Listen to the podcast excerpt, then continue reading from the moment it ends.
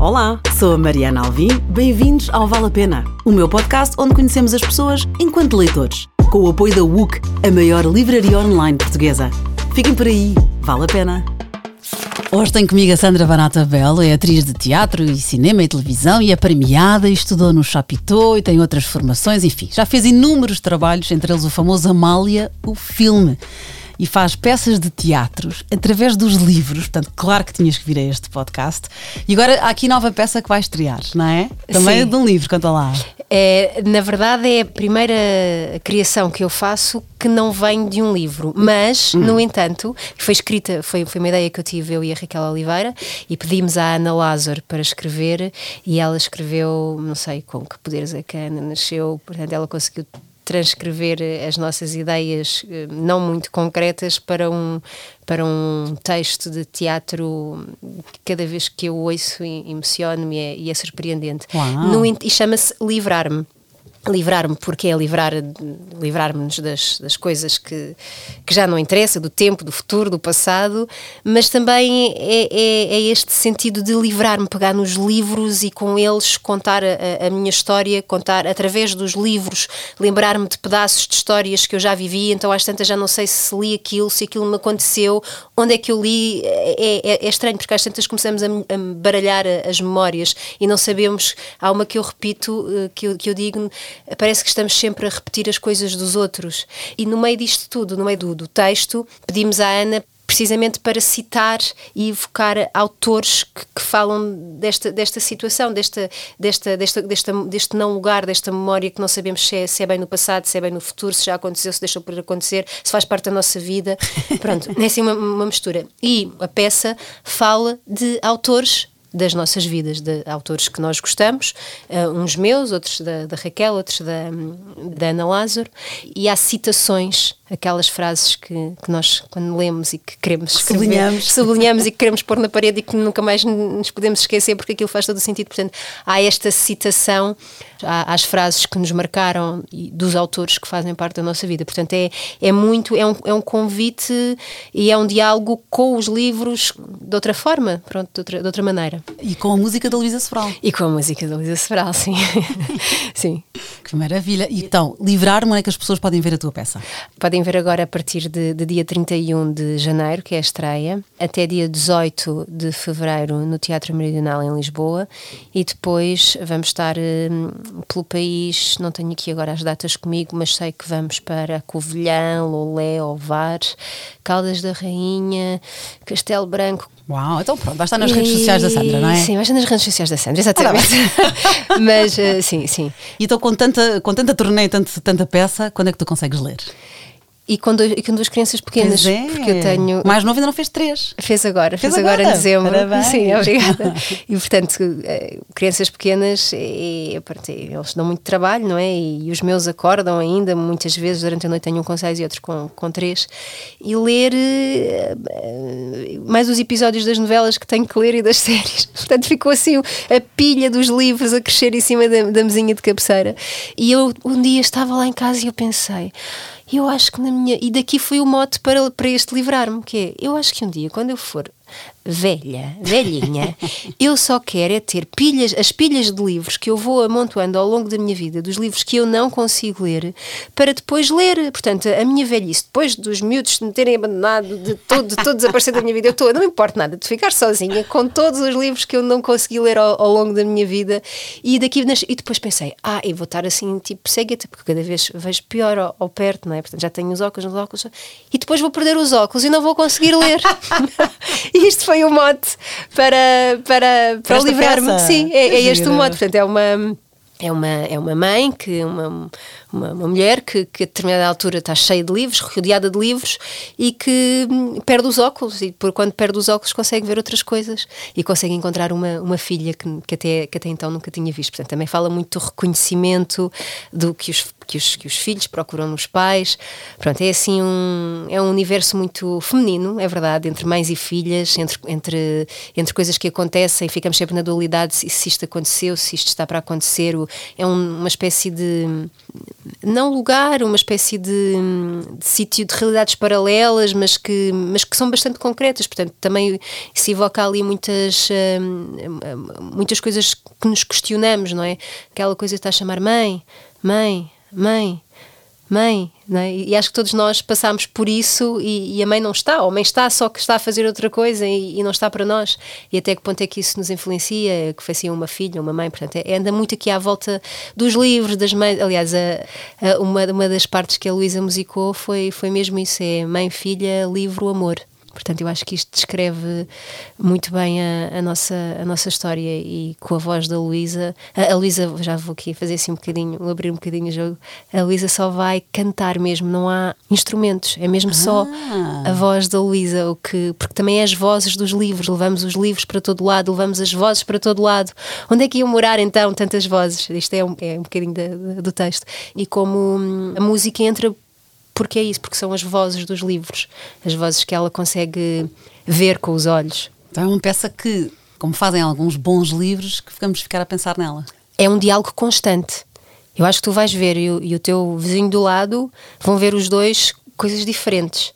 E vai ser aquele tipo de espetáculo que há pessoas que vão dizer não percebi nada e outras que vão adorar, porque é um universo muito, muito próprio. E é um diálogo constante, porque no outro dia o cenógrafo foi ver um ensaio e disse-me: quando nós ouvimos esta palavra em palco, né, mãe, todos, isto imediatamente faz, faz eco em nós, não é? E então é, pronto, é, um, é um diálogo constante. Eu acho que serve, a arte, o teatro, sei lá, os livros servem-nos para sabermos fazer as boas perguntas, não é? Depois as respostas. Mas se soubermos fazer a, a pergunta certa, já é meio caminho andado. Boa, que bem vendido, muito bem. e tu tens um, lá está, por causa também do teatro, não é? E não paras, mas acabas muitos dos livros que tu lês, e foi alguns desses que tu trouxeste, acabam por ser uma peça. Isso aconteceu-te com o Morreste-me, do José Luís Peixoto, por exemplo. Sim, aconteceu-me com o Morreste-me, precisamente. Eu e a Cátia Ribeiro gostávamos imenso desse livro e começámos as duas a, a descortinar aquilo e, e, percebemos isto é um isto é um monólogo, isto é, pronto, o livro do, do José Luís Peixoto é de um filho para um pai, um pai que, que está que está a morrer de cancro, que morre de cancro, e, mas também revisita a sua infância no Alentejo. O Alentejo também, a minha família, a parte da minha família é alentejana, portanto aquilo também mexia muito comigo, toda aquela, aquela parte mais, mais rural do, do campo e do, desse, dessa vida do campo com, que lembrava-me a minha infância. E percebi que estava perante uma adaptação para teatro. E depois, mais tarde, li o Stefan Zweig e fiquei muito inquieta, a carta de uma desconhecida. E depois, a partir daí, li imensas coisas do Stefan Zweig e é um dos meus autores preferidos. Pois é, então voltamos aqui um bocadinho atrás, porque quando eu te perguntei Guilty Pleasure, tu disseste, eu tive, já não tens, não é? Um blog ah, em que sim, falávamos, é. e tu tinhas essas reuniões, uma espécie de clube de leitura para depois é, partilharem, uhum, uhum. e foi aí que descobriste o Stefan Zweig. Foi, foi exatamente. Eu tinha um, tinha um yeah, é, pode-se dizer que era um, uma espécie de clube de leitura, que era um blog que se chamava Escrever é Triste, onde escrevia, e quem me convidou foi o Manel Fonseca, para começar a, escrever para lá umas coisas e que eu tinha assim sempre, era um parte sempre difícil cada vez que publicava algum texto, porque pronto, era o Manel Fonseca, era, era o Pedro Norton, o Pedro Bidarra, o Henrique Monteiro, a Eugênia Vasconcelos, portanto assim, e entre outros, entre outros pessoas que o Pedro Marta Santos, que também escreveu o Amália, portanto, eram, eram pessoas que estão muito habituadas a escrever e, e eu ali no meio daqueles intelectuais todos e, que foi ótimo, que eu adorei, porque hum, estava sempre boca aberta, tipo, ah, este livro, e fazer notas e, a descobrir autores e livros, e foi, e foi assim um momento muito, muito bom da minha vida quando, quando o Escrever é Triste existia, porque descobri lá, pronto, Stefan Zweig, li a carta de uma desconhecida e pensei, isto, isto tenho, tenho que fazer isto, porque depois há um, há um pulsar aqui dentro de mim que começa a imaginar coisas e a, e a, e a projetar aquilo em cena, e fiz então a adaptação adaptação da carta de uma desconhecida. Convidei a Patrícia André para encenar, que é uma amiga minha que me conhece muito bem, portanto só alguém muito próximo de mim é que podia encenar. E fiz, fiz a desconhecida, digamos. E com, depois eu tinha um, um pianista em cena, o, Luís Figueiredo, e era um bailarino, o Félix Lozano. E, e a história, no fundo, é um romancista vinense que está, é muito famoso altura, não é? que toma conhecimento ao ler o seu correio de uma mulher, uma mulher o ama, o ama secretamente, com um amor absoluto e que dura já há anos já desde quando ela era miúda. Sim. que ela tinha 13 ela, anos, que sim, ela amava Exatamente, exatamente pá, é, é, é, incrível. Isto parece um bocado datado, mas não é, é incrível aquela história. Ela, a opção, não é? A opção da, daquela miúda que vai para lá viver, para, a sua, para o seu prédio, para a porta de frente, um homem e ela começa, ela está ali, na, ela vê-o pela janela, pela, pelo olho de, boi, não é assim que se chama? Sim, da porta. Da, olho da, da, Para ver da quem porta é. para ver quem é e, e começa a imaginar coisas com ele e, e cruza-se com ele na escada, pronto, e fica muito nervosa, envergonhada. Depois, hum, mais tarde, a, mãe dela vai, vão para Viena, não, vão para Salzburgo, acho eu, e ela cruzou-se com ele e, e pronto, nessa altura acho que não, foi só mesmo olhar, mas depois ela vem, quando, quando ela depois regressa a, a Viena. Não contes tudo, não contes Não, tudo. do livro não, ela, ela fica em, em Salzburgo e fica a, a pensar, ela só tinha um objetivo, que era voltar a Viena, voltar à, à casa. Então ela faz isso, ela arranjou um emprego ali perto, consegue libertar-se, tinha pai de 18 anos, a, a, a juventude dela foi toda a pensar, completamente fechada. Pois, mas pouco saudável então. Pouco saudável, sim, mas a maneira como ele escreve aquilo é, é incrível e a, e a maneira como nos pomos perante essa, perante essa opção, perante esse, perante esse limite, esse precipício, e hum, envolve-se com ele e ele não o reconhecia, pronto, porque ela era uma miúda e agora já estava uma senhora, como uma mulher, uma mulherzinha quando voltou, e depois, mais tarde, envolvem-se novamente, ela engravida e, e ele nunca a reconheceu. Nunca a reconheceu, nunca a reconheceu. E isto, contes tudo? Não a contar tudo? Não, não, não, Não, não, ok. estou a contar tudo. Não contar tudo. Pronto. Não, eu fiquei cheio de vontade de ler. É, nunca a reconheceu, nunca a reconheceu e, e isto depois, quer dizer, agora ia contar, mas. Ah, eh, então ainda bem que eu. Mas ela depois que escreve-lhe uma carta. ok. Então, aqui percebi que estava novamente perante uma carta. Portanto, se o morreste era uma, era uma carta de amor de um, de um, de um filho A um pai. para um pai e um amor eh, um amor distinto, um amor de família, um amor de pai e filho, neste caso de filha, que eu adaptei para mim, não é? De filha para, para pai. Depois aqui estava perante um amor, na, na carta de uma desconhecida, estava também perante um, um amor de uma mulher por um homem que nunca. de uma carta se- eh, sem resposta, não é? Mais uma vez a carta não tem resposta, porque o, no, no José Luís Peixoto o pai já, o filho escreve a carta já quando o pai está morto. E nesta também há uma, também não, há, também não vem resposta. E depois, nesta sequência das cartas de amor, de amores diferentes, li o, o Afonso Cruz. Li, Sim, sim, mas já lá vamos. Já- já lá vamos, ok, lá estou- estou a vamos. cavalgar muito bem, ok, sim. mas o Stefan Zweig, Carta de uma Desconhecida, é o livro que a Sandra trouxe. Ele foi um escritor, romancista, poeta, dramatu- dramaturgo, jornalista e biógrafo austríaco, da origem judaica. E sabes que ele, pr- primeiro casou com uma escritora, durante a Primeira Guerra Mundial, e comprou uma casa em Salzburgo, como tu dizias, onde viveram 15 anos. E foi nessa altura que ele foi mais produtivo e que a sua produção literária teve assim o seu máximo. E escreveu inclusive as biografias de Dostoevsky, do Dickens, do Balzac, do Nietzsche, do Tolstói, entre outras. Uhum. E anos mais tarde lançou as biografias também da Maria Antonieta, do Rilke, entre outras. E depois, a história dele é um bocado triste, porque... É, mas é linda. É linda. Ele depois teve uma Cianeto, segunda mulher. é? Sim, teve uma segunda mulher com quem casou, não é? Era a secretária até. Era a secretária que veio para Lisboa, porque ele foi um visionário. Ele, quando estava lá na sua Viena amada, na, na Viena dos cafés, dos escritores, do, do pensamento, das tertúlias, ele começou, ele era judeu, e ele começou a perceber o que é que ia acontecer. Pois. Muito antes do que todos. E ele percebeu, a minha Viena, eu não vou conseguir ver a minha Viena amada, a minha Viena da cultura, a minha Viena ele amava aquela cidade, a ser invadida e a ser destruída, a cultura dele a ser destruída. Então ele fugiu e, e esteve em Lisboa. Há algum tempo ele fugiu com a sua secretária Exatamente. e esteve em Lisboa há algum tempo até conseguir eh, maneira de chegar até ao Brasil e foi lá que acabou os seus, os seus dias. Com ela. Com ela. Suicídio em casal. Suíço de Mocianeto, portanto é ali em Metrópolis, é isso, não é? Petrópolis. Petrópolis. É, foi onde eles morreram, Petrópolis. Petrópolis, que é ao perto do Rio de Janeiro, escolhe- escolheu a mais a, a norte do Rio porque era mais suportável em termos de calor, não é? mais de, de- de clima. Ok. E morreu agarrado a ela, tomaram os dois cianeto. Que horror. E ele deixou uma carta. Deixou uma carta. E deixou isso àqueles, porque era, isto foi por causa, obviamente, de, Hitler, não é? Exato, sim. E foi com a Segunda Guerra Mundial, com a eclosão da guerra, que ele primeiro foi para Nova Iorque e depois então Sim. acabou no Brasil e deixou uma carta a dizer isso àqueles que, mais corajosos que pode ser que isto tudo melhore e estejam cá para assistir, eu não aguento mais e não quero ver este- esta ruína, esta, este Uhum. desconsolo. Sim, e há lá um grande espólio em Petrópolis de- do sítio onde ele viveu, da casa e outras coisas. Na altura eu sabia mais coisas, mais pormenores dele e ele escreveu sobre, sobre a língua portuguesa, sobre os portugueses, sobre, sobre este legado, sobre os brasileiros também. E é, e Ele há- era adorado, super Sim. respeitado. Sim, sim. É, um dia, quando for ao, ao Rio, vê-se lá um salto. É, tens, tens que ir, tens que ir. Stefan Zweig, Carta de uma Desconhecida e outras tantas leituras dele que tu Sim, que o tu mundo leste, de é? hoje, o mundo de hoje é, o mundo de hoje é incrível. Ele, ele falar desta, desta relação de, de Viena é mais um ensaio e desta, deste, deste, deste lado visionário dele de, de ver as, eh, o que é que ia acontecer. É, é incrível, esse livro é inacreditável. O mundo de hoje, vou também deixar nas notas Sim. do Stefan Zweig.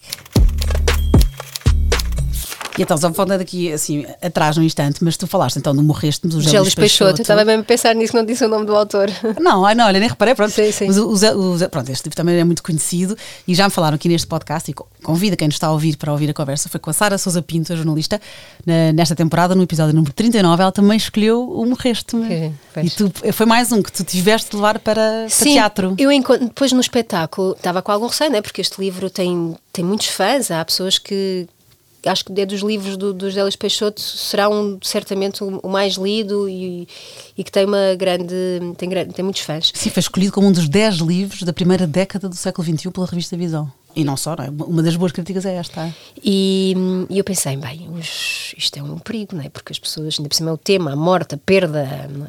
isto estão aqui a tocar em coisas muito frá- frágeis. E, e a maior parte das, não sei, eu, eu, pela reação acho que as pessoas gostaram e gostaram muito.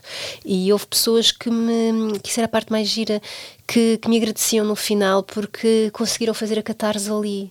Uau, isso é incrível, isso é um elogio incrível. Pronto, assim, eu também, pronto, assim, vi isso como elogio, mas mais Não, como, com as como pessoas- achievement, quer dizer que conseguiste. Sim. Missão Houve- cumprida. Houve pessoas que não choraram a morte dos seus queridos na altura ou, e que aproveitaram aquilo, aquele momento para estar ali comigo. Pá, eu, eu- eu lançava, fazia pão em cena e lançava farinha para o ar. E eu dizia. "Ah, à minha equipa, pá, eu não posso tirar a farinha para o ar, que as pessoas são alérgicas e, e começam a fungar. E eles, não, Sandra, as pessoas não são alérgicas, as pessoas estão todas a chorar. E eu, ai meu Deus! Ai, que massa! Sabes, tipo, que horror, o que é que eu estou a fazer? Não, mas era esse encontro, esse lugar bonito. Mas o, o Morreste não era um espetáculo triste, era um espetáculo muito poético, como o livro, e que falava muito da infância. Às vezes, obviamente, falava-se da morte e daquilo que, da sensação que lhe deu, mas era muito, era uma ode ao amor, ao amor da família, à família, os almoços, a- que- a- às rotinas de cada um. Nós, enquanto portugueses, revemos-nos muito ainda aí na, na família, não é? No lugar que o pai ocupava com a mãe e a irmã, o que é que estava a fazer, a telescola, ele andava na telescola, isso foi, isso foi falado, ahm, o atletismo, ah, pronto, ah, essa, essa dinâmica toda de esses pormenores, esse cotidiano da família. E por isso é que eu acho que toca muito às pessoas e que o José, José Luís Peixoto consegue fazer isso muito bem, consegue chegar às pessoas muito bem por essa forma simples de escrever e que é direto, aquilo vai direto, vai direto sem mais, sem, sem grandes, sem, sem grandes, sem grandes voltas. Sim, e tu disseste, quando eu perguntei com quem jantarias, tu disseste uma, que não és a primeira, eu acho graça, porque a primeira vez que me responderam assim, eu pensei, tens toda a razão, que eu preferia não, prefiro continuar com a imaginação deles do que conhecê-los, se bem que conheceste o José Luís Peixoto, porque foi a tua peça, foi ver essa adaptação, Sim, obviamente, para quem ficou curioso, claro que sim, Sim, foi ver. sim. E foste também ao próximo autor. Aliás, foi ele a tua peça, O Princípio de Karanina, então, o Afonso Cruz. Pois é, é Afonso Cruz. O Afonso Cruz eu, eu já, já o conheci há algum tempo, li o primeiro livro dele, Jesus Cristo bebia cerveja. Não é o primeiro dele, mas sim. Mas pronto, não é o primeiro dele. o teu primeiro. O meu primeiro dele, exato. Meu é isso que eu queria dizer, obrigada. Ah, e depois o, o lava-loiça, o, como é que é aquele lava-loiça? Pronto, agora já. eu São li- tantos, são tantos. já eu já, consigo, sim. o, o- Afonso Cruz é uma máquina a escrever, ele é capaz de editar dois livros por ano. Eu eu estou sempre a dizer, ah, o último dele, ah, não, esse não é o último. Exato. Como agora, tipo, o primeiro, não, esse não é o primeiro. Portanto, olha, não sei onde é que, onde é que começa e onde é que acaba Afonso Cruz, porque é, é uma máquina a escrever, escreve lindamente. E o princípio de Karanina, quando eu li, foi incrível, tá, foi à meia da noite e eu, fui- não consegui, depois, depois de ler o, o livro, eu não consigo. Como é que agora eu vou dormir? Como é que eu consigo voltar à minha vida normal depois, depois disto? E as personagens ficam na minha cabeça, come, começam, começam, começam a viver, não é? Entre o, acho que quem lê tem- sente esta coisa, não é? As personagens começam a viver dentro de nós. Pronto, eu sou atriz e isto, isto acontece-me Sim, mas ganham vida. frequentemente, não é? Sim, Porque sou sim. atriz, mas a todas as pessoas que não são atores, nem que não tem nada a ver com isto, ficamos ali com elas e imaginamos isto e aquilo e estamos, estamos no nosso dia a dia a fazer a curva no semáforo, a despejar o lixo e elas vêm e falam connosco e entramos em diálogo e, e, e lá está, isto é a premissa do, do, do livrar-me, não é? Desta coisa constante do, dos livros e onde é que começa, onde é que acaba, o tempo, o presente, o passado. Pronto, mas Afonso Cruz, princípio de Caranina, foi, foi incrível e pensei que tinha que adaptar e depois de facto era mais uma carta mais Sim, um... porque é um pai que se dirige à filha e conta a sua história, não é? que é a história de ambos, que revela distâncias e aproximando-se por causa disso numa entrega sincera e emocional. Pois, e é mais uma carta que fica sem, sem resposta, não é? É mais uma carta que é, tem sempre um, rem, um remetente, mas não tem um. Aliás, tem sempre um remetente e tem um destinatário, mas nós não sabemos se o destinatário realmente recebe. Ou, nos casos, não, porque estão mortos, ou pronto. E isto é colocava eu percebi que estava perante uma trilogia de cartas de amor e de morte. São todas cartas de amores diferentes, em situações diferentes, sempre em situações limite. E o que é que acontece quando as pessoas, se as pessoas lerem, se o destinatário, quando o destinatário lê a carta, o que é que acontece? Como é que ele fica? E como é que estava quem escreveu? Porquê que escreveu? Porquê que a carta, porquê que a mulher da carta de uma desconhecida, ao escrever a carta, tem uma decisão dramática? E ela começa: se tu, se tu reescreves esta carta, se tu receberes esta carta, é porque. Não digo o resto. Mas, pronto, é, é assim, tudo muito dramático, estas, estas cartas, estes, estes, estes livros.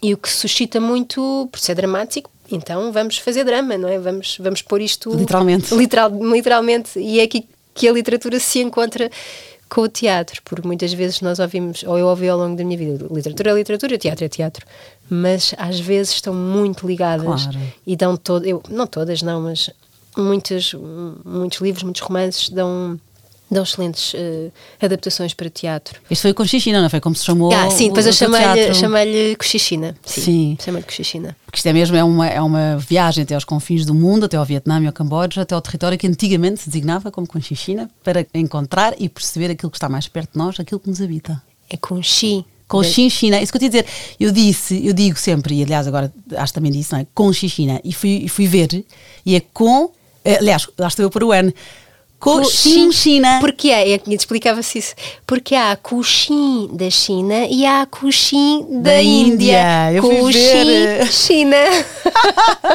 Exatamente. Era Coxim, era o sítio que havia, pronto, nos dois, nos dois países. E, e pronto, e daí veio a Coxim China. Coxim China. Que nós, que também para nós, olha, mas deixa ter macacos para a Coxim China, não é? Aquela, aquela coisa é o lugar mais longe, mais longe, mais longínquo, onde para lá de longe é, é a. Exatamente. E, e, o, e o Afonso Cruz, nesse livro do Princípio de que era a Nina, fala muito disso, lá está essa distância, a proximidade, a distância que é, eh, podemos, fala muito disto, não é? Nós parece que às tantas gastamos a distância toda que temos porque vivemos ao lado de pessoas e gastamos e estamos tão longe delas que já gastamos a distância toda e, e então quando há pessoas que nos cruzamos uma vez na vida, que vimos uma vez, que estivemos uma vez e estamos tão, tão, tão próximos. E essa é, epá, é incrível, não posso mas é incrível esse, esse livro. É... Pois é, as personagens únicas do Afonso Cruz, que é um pai que ergue muros de silêncio, uma mãe que faz arco-íris de música, uma criada quase tão velha como o mundo, um amigo que veste roupas de mulher, uma amante que, que carrega sabores e perfumes proibidos. Exatamente, é, é, incrível. Foi feita. Eu aí ensinei, adaptei, aí fiz tudo. Pronto, já não, já não queria mais estar lá a brincar no, no palco. Então aí ensinei, fiz a adaptação, fiquei de fora. E depois quem, quem. A música foi do do Samuel Lúria, que foi espetacular, foi inacreditável. E quem fez foi a, a Margarida Vila Nova, o Vitor, um, Vitor de Andrade, de Andrade e a Patrícia André princípio, aliás, com Xixina. Com Xixina. Com Xixina. Princípio caso, de Caranina. Exatamente, princípio de Caranina, do Afonso Cruz, o livro. E depois escolheste um poeta japonês, que é o Basho. Aliás, ele chama-se Matsuo Basho. Matsuo Basho. Matsuo Basho, conhecido como Basho, do século XVII.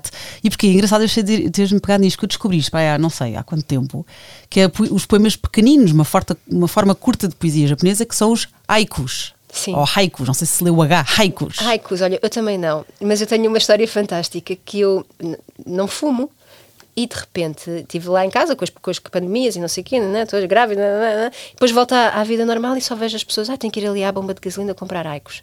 E eu, ai, sério? Já se Achavas que ia comprar poesia? Já se vendem haikus nas bombas de gasolina? A sério? Sim, se vendem-se e tipo. E depois é que percebi que eram os, os cigarros Pois aqueles da- da- de eletrónicos, não é? Sim. Que- Ainda por cima, Aicos é I-Q-O-S. Exato, exato. E, e esta, até para quem quiser procurar, não é? É H-I-K-U, haiku. Haiku.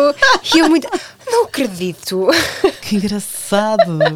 Então, olha, o poema haiku, que não se fuma, mas interioriza-se, mas diz aqui que não, não inferioriza nem zomba, não se serve do intelecto, valoriza as pequenas coisas, valendo-se da surpresa e de um reduzido vocabulário. Começa ainda antes da primeira letra da primeira estrofe e acaba muito depois da última sílaba da terceira estrofe. Uau.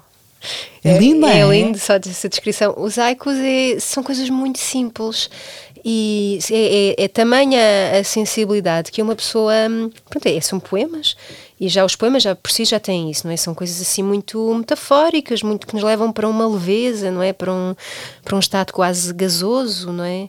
E estes também, porque são poemas, mas ao mesmo tempo parece que vão direitos ao ponto. E são curtos, têm três estrofes, três linhazinhas Mesmo, literalmente. e, e há uma conclusão muito oriental, não é? nota-se que aquilo, aquilo só podia ser asiático e, e tem, pronto, são, são coisas muito simples mas que me dizem muito, parece que é uma certa economia, uma, uma economia das palavras, uma equação, uma equação das palavras, mas que faz muito sentido e que nos traduz, ou a mim que me traduz muito bem. O, baixo é, é o mais conhecido, aliás, foi ele que, que diz que no fundo foi ele que estabeleceu os cânones do tradicional hai- haikai japonês, que era o primeiro nome. Ele viveu até cerca dos 50 anos e escreveu mil poemas. Este baixo. E eu fui ver em português, que é para quem há muito em inglês e em, e em francês, há muitas traduções. O único em português que eu encontrei é o Ermita Viajante, obra completa. E também tem o, o Caminho Solitário do Orvalho, Ah, então vou escrever. Do Matsuo Basho. Basho quer com... dizer bananeira, acho eu. Ah, é? Basho quer dizer bananeira. Baixou, que giro, com SH, baixou. E agora, falaste na, equ- na equação das palavras, e foi um termo que tu usaste noutra, noutra descrição que eu achei imensa graça aqui nos teus autores favoritos, e voltando aqui um bocadinho atrás, portanto, pronto, obviamente o, o, Afonso Cruz, o José Luís Peixoto, também disseste o Gonçalo M. Tavares, que já cá esteve no podcast e recomendo muito a conversa, Mário Vargas Llosa, que adoro, também estou sempre a vender, e tu há pouco falaste, aliás, a ver até com a tua peça, quando se mistura ficção ou realidade, ou, há um livro que eu adoro do Mário, do Mário Vargas Llosa, que te recomendo, que é hum, A Tia Júlia e o Escrevedor. Conheces? Não, esse não. que é um homem, na altura ofereceram há muitos anos, eu já fazia rádio e eu tinha escrito novelas, eu escrevi Os Morangos com Açúcar e Ah, escrevi, que fiz parte das equipas, não é? E escrevi novela Meu Amor à noite. E hum, à noite, quer dizer, a novela dava à noite, os morangos é que davam à tarde. Então, na altura, uma amiga minha disse: Bem, tu és guionista e trabalhas em rádio, tens que ver este livro. Portanto, e, e a tia atriz também recomendo, Mário Vargas Llosa, a tia Júlia e o escrevedor. Ok. E, e tu já leste o, hum, As Travessuras da Menina Má? Já são os meus dois favoritos. É, A outros, sério? é outros que eu recomendo imenso deles. Pois é, sim, é Eu também já falei sim. aqui. Aliás, já ofereci, acho, esse livro, já nem sei. Mas sim, as travessuras da Menina Maia, a tia Júlia e o Escrevedor. E depois há também o Pantagruel, como é que é? O Pantagruel e as visitadoras. Não, o Pantaleão e as visitadoras. Assim Sim. uma coisa. Isso é mais divertido, mais maroto. Maroto é mesmo um termo de propósito, o adjetivo que lhe É, há outros que eu tenho para lá para a casa dele. Agora já não me lembro, porque lá está. A minha, que, estou Sim, isso é típico, não Ah, preocupes. Olha, aprendi neste podcast, não estás sozinha. Eu também não Que estou quero lembrar-me dos nomes das coisas, dos autores e, e- pronto. E não, Pois pronto, não, mas Mário Vargas Llosa fica a recomendação, Sim, as travessuras da Menina Má também. sim. Boa, e depois então, isto, voltando aqui à equação das palavras, porque tu disseste outro autor favorito teu, o Miyakoto, Hum. e vou ler mesmo aqui o que a Sandra escreveu. Uma pessoa lê aquelas frases e apetece preencher as paredes da nossa casa. Frases que são equações de poesia, que eu adorei esta expressão, do sentimento, como é que ele consegue chegar àquele resumo? É é bem. elogio ao Miyakoto. Sim, sim, é, pois é, uma, eu leio aquilo e estou sempre a pôr o livro assim, tipo. apá. e vou-me embora e volto outra vez e depois vem outra. Pá, que, que, que, com- Eu pronto, adorei, umas- adorei a tua expressão, equação da poesia. É, o máximo. é- Mas é- só que o, o Miyakoto não é poesia, não é prosa. Pois é, mas é uma prosa poética. É, é, ainda. Também é um dos autores que nós evocamos lá na, na, Nesta- na- nesta peça. na- na- no livrar-me. Sim, a Miyakoto, também o, o Afonso Cruz também passa por lá, o Stefan Zweig também passa por lá. É, pronto, Claro, é os favoritos. Mas e depois, depois não são só meus, são os dos Sim, outros. todas, também. ainda bem, ainda bem. Sim, que sim, bom, sim, que bom. Olha, vamos ver então livrar-me, é a peça da Sandra. E agora para acabar, Sandra. Carta de uma desconhecida, de Stefan Zweig, Morreste-me, José Luís Peixoto, O Princípio de Karenina, Afonso Cruz e Poesia, Haiku, do Baixo. Escolhe um. Ah, não posso, não posso, não posso, não posso, não posso. Pronto, olha, se calhar vou assim pela coisa me menos óbvia Hum. para descartar, porque os, os outros três são, são, são espetáculos que eu fiz e são coisas que são, dizem muito. O Baixou também, e vou por. Por ser mais fácil dizer o baixou, porque é o único que se, de- eh, que se Distingue, vá, distingue dali e, e pronto, porque os outros três eu não posso escolher nenhum, é tipo, é como Estão no mesmo lugar no pódio. Estão no mesmo lugar, é como o meu filho mais velho. Gostas mais de mim ou do meu irmão? Eu faço. Exato. Não dá, não é? Tipo. Eu digo aos meus filhos, faço batata, digo, imagina, o mais velho, tu és o meu filho mais velho favorito. Exatamente. Pronto, és o meu filho do meio favorito, eu tenho três rapazes. Três rapazes também. E eu digo: tu és, tu és o meu bebê, foste o primeiro, o primeiro bebê que tive no, no- nos braços, é. és tu. Pronto, e, pronto mas não, Fazer batota. fazer batota, andamos sempre assim a contornar. Por isso. Então eu baixo. Eu baixo. Eu baixo. digo- Eu baixo. Eu vou, eu vou pôr tudo na descrição, no, no descritivo deste episódio. O Ermita Viajante e O Caminho Solitário do Orvalho são as duas, eh, são os dois livros aqui com tradução em português. Para quem ainda não leu Miyakoto, assim, quais é que tu de repente recomendas? Eu, eu li este do Um Rio Chamado Tempo, Uma Casa Chamada Terra, adorei. E hum, um, cada homem é uma raça. Cada homem é uma raça, estou a anotar tudo. Boa. E tu lês é muito também livros infantis. Estavas a dizer que tens pouco tempo para ler as tuas coisas além do teatro, porque tens os filhos que a quem lê histórias. eu tenho as pilhas de livros à espera de ter tempo para, para ler e de livros que começo e que estão lá a meio, porque são substituídos pelos livros para a infância, porque tenho os meus filhos e consegui-lhes. Já, já, essa já está a ganho. Eles são, adoram livros, adoram histórias. É da maneira que eu os acalmo quando estou lá com os birros. Vamos ver uma história. E eles ficam ali sossegados e pedem, portanto, e, e descobri os autores, o Benji Davis, o Oliver Jeffers, o Wanjaki. Wanjaki, O Wanjaki, que também é um excelente autor. Eu adoro o Wanjaki, é, é incrível. Eu, eu, eu estive uma altura em Luanda e li lá Os Transparentes, enquanto também estava à espera de passaporte e de visto e não sei o que lá no CEF, e foi inacreditável. Parecia que, que o que estava a ler era o que estava a acontecer à minha volta. Portanto, foi incrível. Também é outro que eu recomendo, Wanjaki. Wanjaki, boa, fica aqui a recomendação. Agora, deixa-te eu recomendações. Quando tu me falaste no Carta de uma Desconhecida, eu lembrei-me, não tem nada a ver, mas lembrei-me do Amante, da Marguerite Duras. Ah, já li. Já leste? Já li. Gostaste? Sim, sim, Pronto. já li há muito tempo. Já li há muito Sim, tempo. então sim, olha, sim, recomendei e lembrei-me desse. Depois, obviamente, falámos aqui de luto também, e já, já conheces da Joan Didion, o ano do pensamento mágico. Ok, que é, pronto, a Joan Didion passou por uma, uma, uma fase horrível, a, fase que depois é para, a- para a vida, não é? mas perdeu o marido quando estava a filha internada, e filha era adotada, e depois perde a filha. Portanto, isto foi um. Eu ainda não tive coragem de ler, mas dizem que, como falaste em catarse, fizeste-me lembrar na tua peça de teatro, fizeste-me lembrar deste, deste livro. O Ano do Pensamento Mágico é ela a falar sobre a perda, sobre a dor, mas também sobre o bonito. Portanto, um bocadinho quando falaste do morreste. Sim, sim, sim, da poesia, sim, é. sim, sim. Portanto, pronto, recomendo também o Ano do Pensamento Mágico, da Joan Didion, e ela depois escreveu outro, que é Noites Azuis ou Noite Azul, quando, depois com- pela filha, mas acho que este aqui é mais, pelo menos mais consi- considerado mais especial, vá. E depois recomendo, há em inglês, há The Penguin Book of Haiku, que eu uma vez comprei, que eu também tenho este fascínio pelos poemas japoneses, haiku, não para fumar. e uma vez encontrei uma versão, por acaso não sei se há, em, em português, mas uh, The Penguin Book of Haiku, também te recomendo. Ok. E depois achei muita graça este título deste livro, que não é recente, tinha que te dar só pelo título. E, e, obviamente a história acredito que seja gira, passa-se nos anos 50, Paixões Turbulentas na Lisboa dos anos 50. Mas como é que se chama? Já não se escrevem cartas de amor, é do, do Mário que lindo. Conheces? Mas não conheço, Pronto. não conheço, não conheço que giro. Só pelo livro, pelo título, claro, depois obviamente fui, fui investigar mais, mas achei que era um livro giro para te oferecer e quem obrigada, sabe, olha, uma obrigada. saída e uma peça. Uma saída aqui é uma peça, Ah. sim. Obrigada. Olha, obrigada, eu gostei muito. Também. E o livrar-me então está, está agora. Sim, vai, ainda estou em processo criativo, e, hum, mas está a ser giro, eu estou estou a gostar imenso e, hum, e pronto, estou satisfeita. Vale a pena. Vale a pena. Boa. Obrigada, Sandra. E obrigada a quem nos está a ouvir. Para a semana a mais.